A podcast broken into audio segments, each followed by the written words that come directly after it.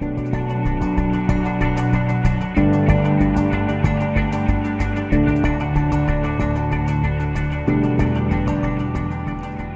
bei einer neuen Folge von Mavi, mein Podcast für Ideenschafferinnen und Ideenschaffer, für Kleinunternehmen und Selbstständige und für die, was es nur werden möchten. Ich bin die Manu und in meinem Podcast geht es vor allem um digitale Medien, Marketing für Kleinbetriebe, wie du deine Wunschkundinnen und Wunschkunden mit deinem Unternehmen erreichst, wie du das passende Zeitmanagement für deinen Betrieb einsetzt, was es da für Organisationstools und Tipps von mir gibt.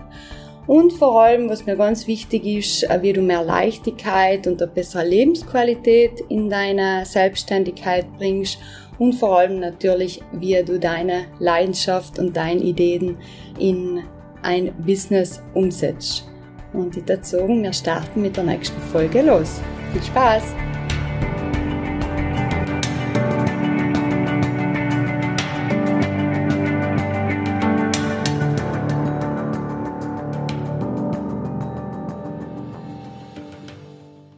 Schön, dass du heute wieder da bist. Heute geht's weiter mit nächsten Tipps und Infos von mir, was du machen solltest oder machen kannst, wenn du auf dem Weg in der Selbstständigkeit bist oder auch wenn du schon dein Business am Laufen hast, sind die Tipps natürlich auch sehr nützlich und können dir bei deinem zukünftigen Werbeauftritt oder generell bei deinem Businessauftritt helfen. Und zwar geht es heute um die sogenannte Bild- und Wortsprache. Das klingt jetzt vielleicht im ersten Moment ein bisschen komisch und ist auch nicht so gängig wie zum Beispiel das Logo oder Schriftarten oder die Sachen. Aber meiner Meinung ist die Bild- und Wortsprache für die Definition des eigenen Business sehr wichtig und ausschlaggebend, weil es ja auch natürlich das ist, was deine Kunden und Kundinnen sehen und lesen natürlich. Deswegen in der, in der heutigen Folge geht es darum, was überhaupt die Bild- und Wortsprache ist und vor allem darum auch, wie man die definiert, was es da für Unterschiede gibt und was natürlich da alles dazugehört. Fangen wir mal mit dem ersten Thema an und das ist die sogenannte Business-Sprache. Also jedes Business sollte seine eigene Sprache haben. Das nennt man im Marketing Corporate Wording oder Corporate Language. Und das könnt ihr euch so vorstellen wie so das Sprachklima, so das Ganze, wie spricht die Firma, wie druckt sich die Firma aus, was für Wörter verwendet die Firma, wie geht die, wie geht die Firma mit Mitarbeiter, Mitarbeiterinnen oder mit Kunden, Lieferanten, egal in welchen, wo die Kommunikation hingeht, wie ist so Sprachklima und was ist da vor allem wichtig. Ich finde allem, mit was für Worten etwas gesagt wird, ist, macht einen großen Unterschied. Und äh, so wie auch Farben und Logo und Fotos auf uns wirken, wirken natürlich auch Wörter und alles, was geschrieben ist und so wie es bei uns umkommt auf uns. Deswegen auch da wieder alles, was wir sehen und lesen, erschaffen auch Visionen, Gedanken, bestimmte Vorstellungen. Deswegen da ist auch ganz wichtig, dass man sich die Überlegung macht, wie ist überhaupt mein Sprachklima? Was für Wörter verwende ich? Was sind meine Lieblingswörter, was ich verwende? Oder tue ich grundsätzlich meine Kunden und Kundinnen oder Mitarbeiter, Mitarbeiterinnen duzen oder siezen? Verwende ich viel englische Begriffe oder soll das als sehr blümchenhaft, märchenhaft oder recht radikal strikt sein. Also da kann man sich wirklich überlegen, in welche Richtung möchte ich gehen und wie schaut meine ganze Kommunikation aus. Da eben, wie, wie man so schön sagt, der Ton macht die Musik. Soll ich da auch ganz der Fall, die Wörter machen in dem Fall eigentlich Konzept aus. Das heißt, macht sich da auch wieder an Gedanken, was es im Konzept definiert habe und was wichtig ist und vor allem, was für Mehrwerte und Alleinstellungsmerkmale sollen auch im, im Bereich von die Texte, von die Wörter, von die Überschriften und alle Kommunikationen, was es macht, egal ob es online oder offline ist, kommuniziert werden. Wo es ein ganz großer Vorteil ist, wenn man seine Wortsprache definiert, ist, dass man natürlich die eigenen Wörter kennt, die man dann vorrangig ver verwendet und da dementsprechend die Alleinstellungsmerkmale und das ganze Feeling vom Business auch im Wort mit einbaut. Aber was da ein ganz großer Vorteil ist, mit einer eindeutigen Sprache kann man sich auch wieder von, von den Mitbewerber und Mitbewerberinnen anheben. Das macht dann auch wieder individuell und ganz persönlich.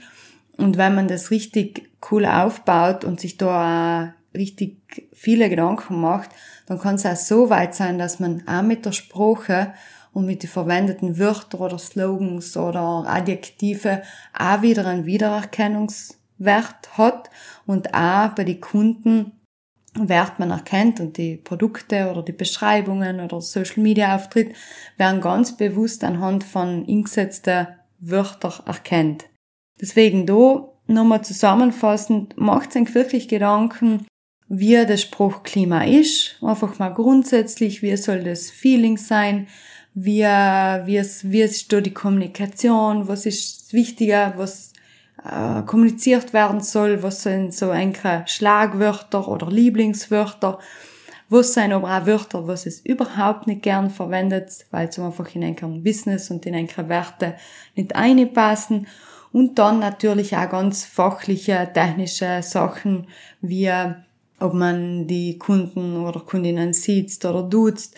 Und äh, was da auch noch auch ganz wichtig ist, dass dass man sich auch durch die Zielgruppe anschaut, weil man kann nicht natürlich ein Spruchklima entwickeln, was uns selber gefällt, sondern was da auch wieder der Zielgruppe angepasst ist, was die Zielgruppe. Das ist auch ganz wichtig, dass man sich auch Gedanken macht, okay, meine Zielgruppe ist über 60 oder unter 25, dann nimmt man natürlich ganz ein anderes Spruchklima, je nach Altersgruppe, mit dem man uns spricht.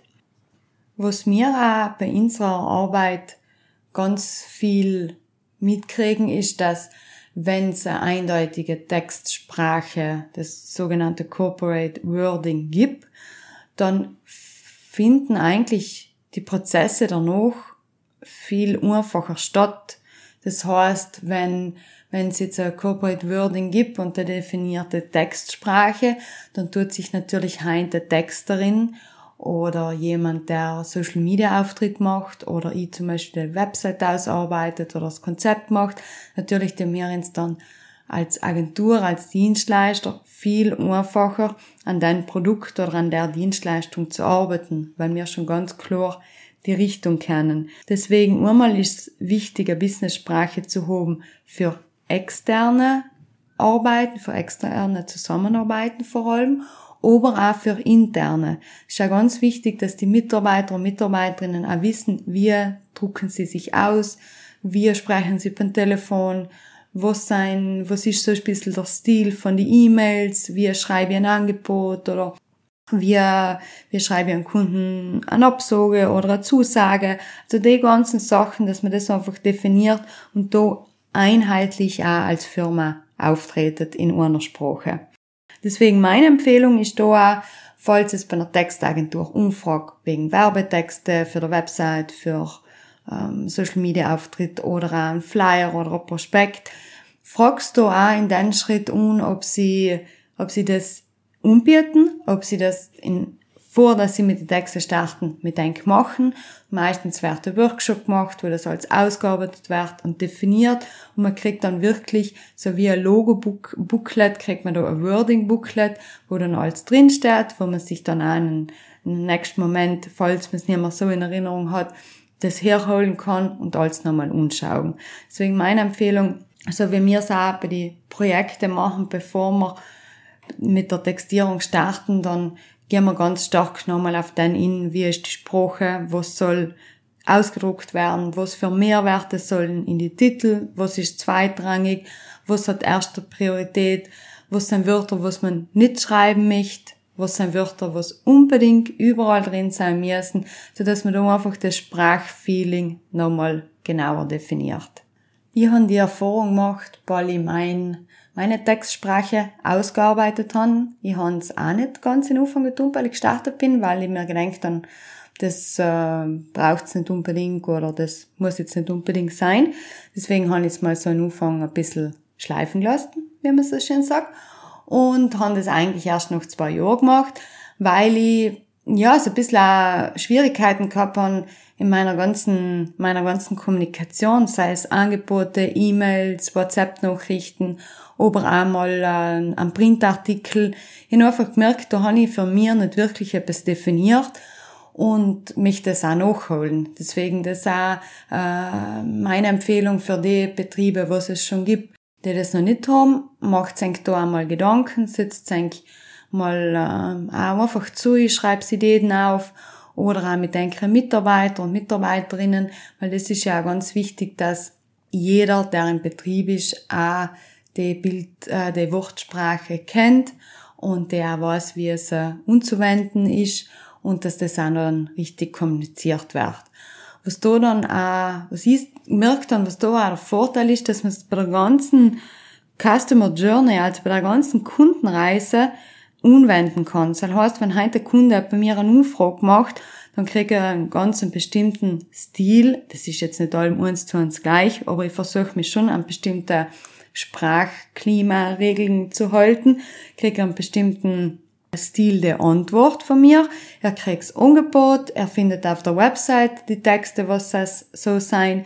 Ich versuche auch Social Media mäßig in den Sprachklima zu bleiben und die ganze Wortsprache begleitet meine ganze Customer Journey. Das heißt, die, ganzen, die ganze Kundenreise, was der Kunde bei mir macht, für den Moment, wo er bei mir umfragt, bis zu den nächsten Steps, also die Kundenreise, da werden wir dann einen in einer anderen Podcast-Folge weiter darauf eingehen. Also einfach da habe ich Schritt für Schritt begleite den Kunden mit dem gleichen Spruchstil. Und er kriegt auch ein Vertrauen in mir, weil das ist einfach eben all meine Spruch, meine Ausdrucksweise. Und äh, so schaffe auch ich mir beim Kunden wieder die, den Wiedererkennungswert und äh, kann auch da meine Werte und Glaubenssätze und mein Konzept wieder dementsprechend umwenden und mir spruchlich genauso positionieren, wie ich das für richtig halte und wie das mein Konzept natürlich auch vorsieht. Genau, das war's jetzt auch schon kurz zu der Wortsprache, Corporate Wording oder Corporate Language genannt. Deswegen, falls es da Hilfe braucht, meldet sich bei einer Textagentur oder das Kind sich auch gerne bei uns melden. Wir machen auch die Konzepte und arbeiten mit den Kunden an die Bereiche und versuchen da einfach auch eine klare Definition zu finden. Und was da auch allem Schöne an den Sachen ist, wenn man an einem Konzept oder einer Definition arbeitet, dann tieren sich oft ganz neue Sachen auf und man entdeckt neue Möglichkeiten, neue Spruchstile und kann für sich selber so das eigene, ja, das eigene Spruchklima finden und oft tun sich sogar noch andere, andere Möglichkeiten in den Sinne auf.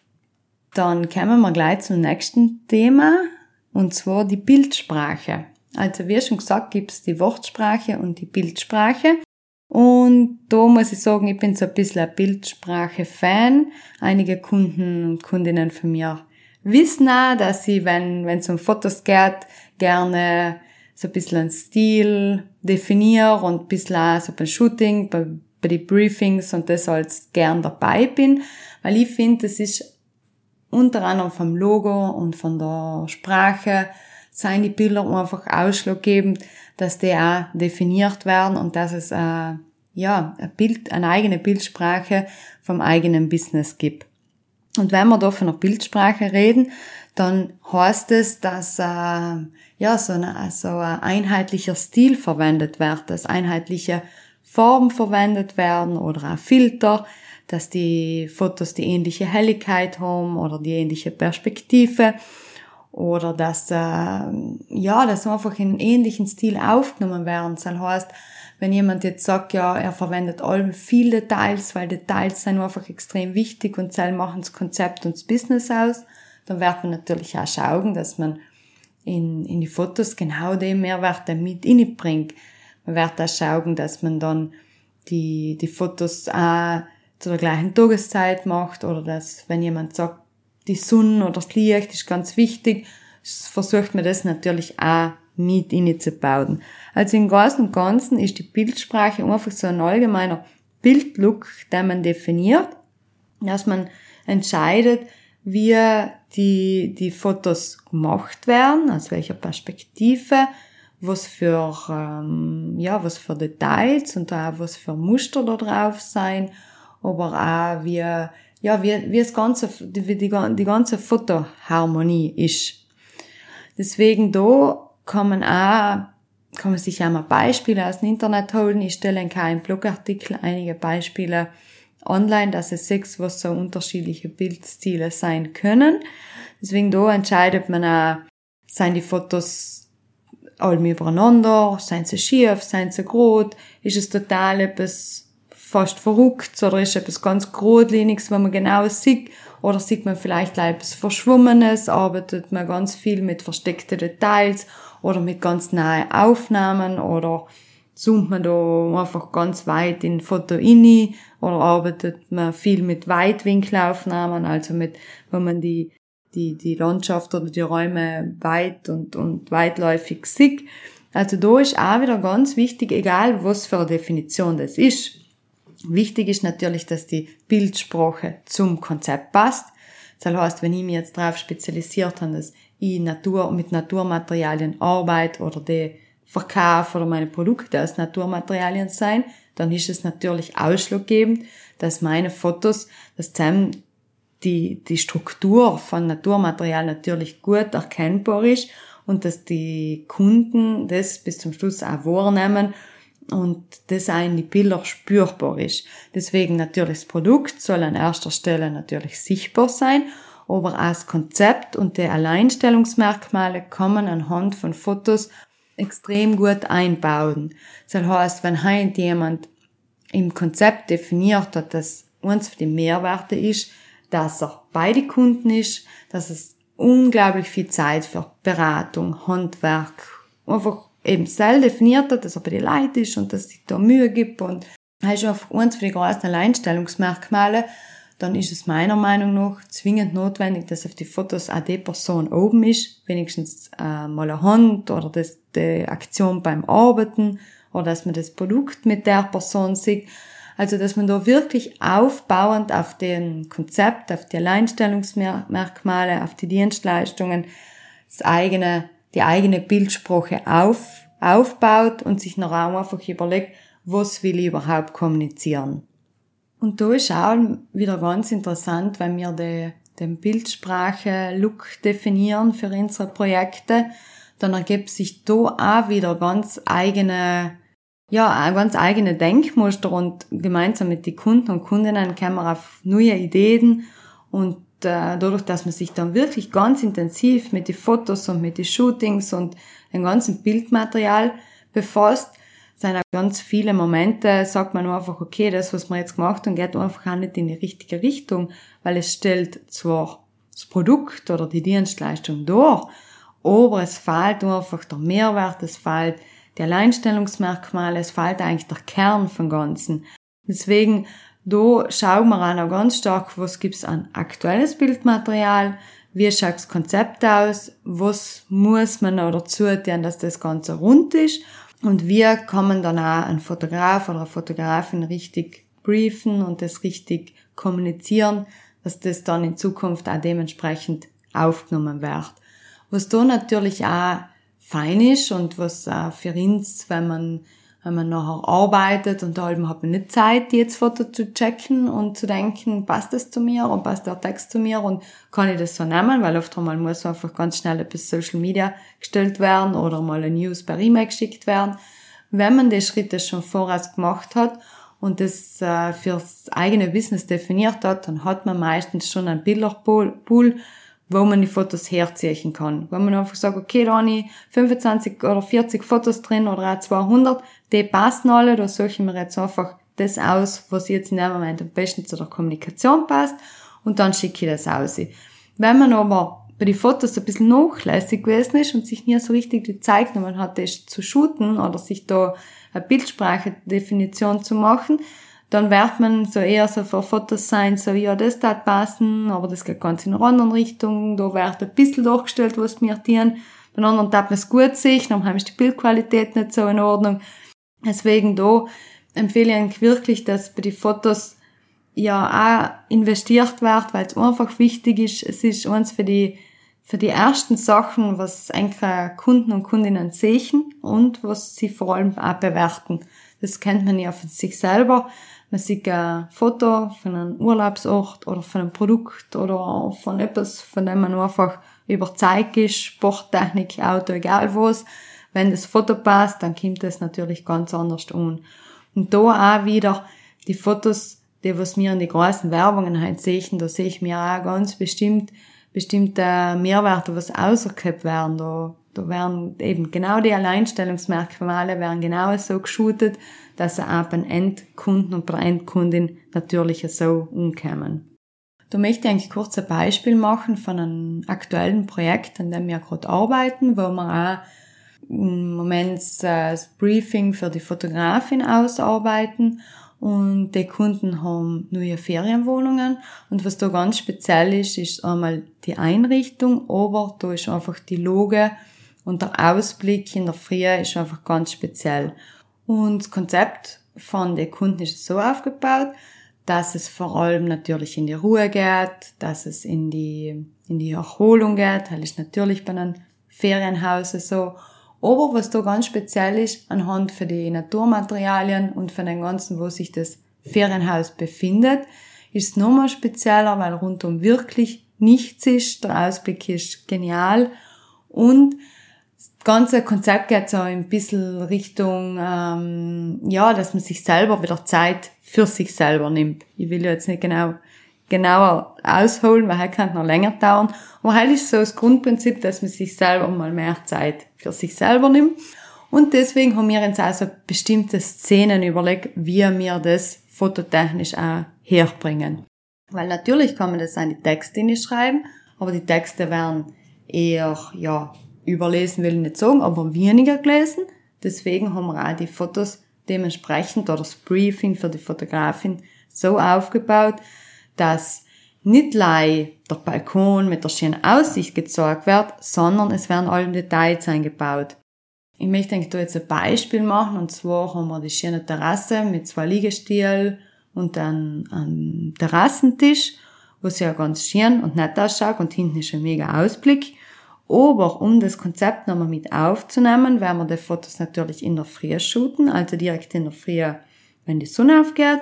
Plus zudem haben wir uns da überlegt, dass wir Details wie eine Kaffeetasse, wo so ein bisschen Dampf aufgeht, oder wo man sieht, dass jemand ein, Buch liest auf der Terrasse.